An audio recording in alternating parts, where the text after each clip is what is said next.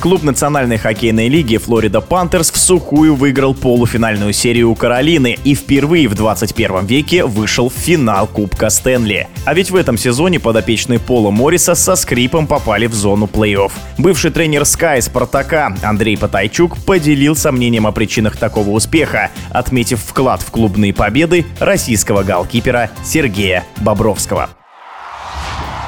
Безусловно, это сенсация, то, что Флорида Пантерс будет играть в финале Кубка Стэнли и будет бороться за Кубок Стэнли. В чем преображение команды? На мой взгляд, это слаженная работа всех да, членов команды, начиная с тренерского штаба и заканчивая сервисменов и так далее. Мы все прекрасно видим сейчас, какую игру показывает Флорида в плей Это ну, слаженная игра и нападение, и оборона, и спецбригады здорово работают. То, что касается Сергея Бобровского, ну, для меня удивления нет, то, что он стал одним из творцов этих побед и выхода команды в финал Кубка Стэнли. На своем пути хоккейном, как игрок и как тренер, настолько профессионального и трудолюбивого хоккеиста я еще не видел. То, что касается лидеров команды, это Барков и Мэтью Ткачак. Очень здорово, да, и я думаю, что с приобретением Ткачука и команда преобразилась. То, что касается в атаке. Я думаю, что у Флориды очень большой шанс выиграть Кубок Стэнли. Пару слов можно сказать о главном тренере Флориды, это Пол Морис, который известен в нашей лиге, да, который работал в Металлурге Магнитогорске. Довольно-таки опытный тренер, который знает, как играть плей-офф. Хотелось бы пожелать успехов Сергею Бобровскому. Очень рад за него.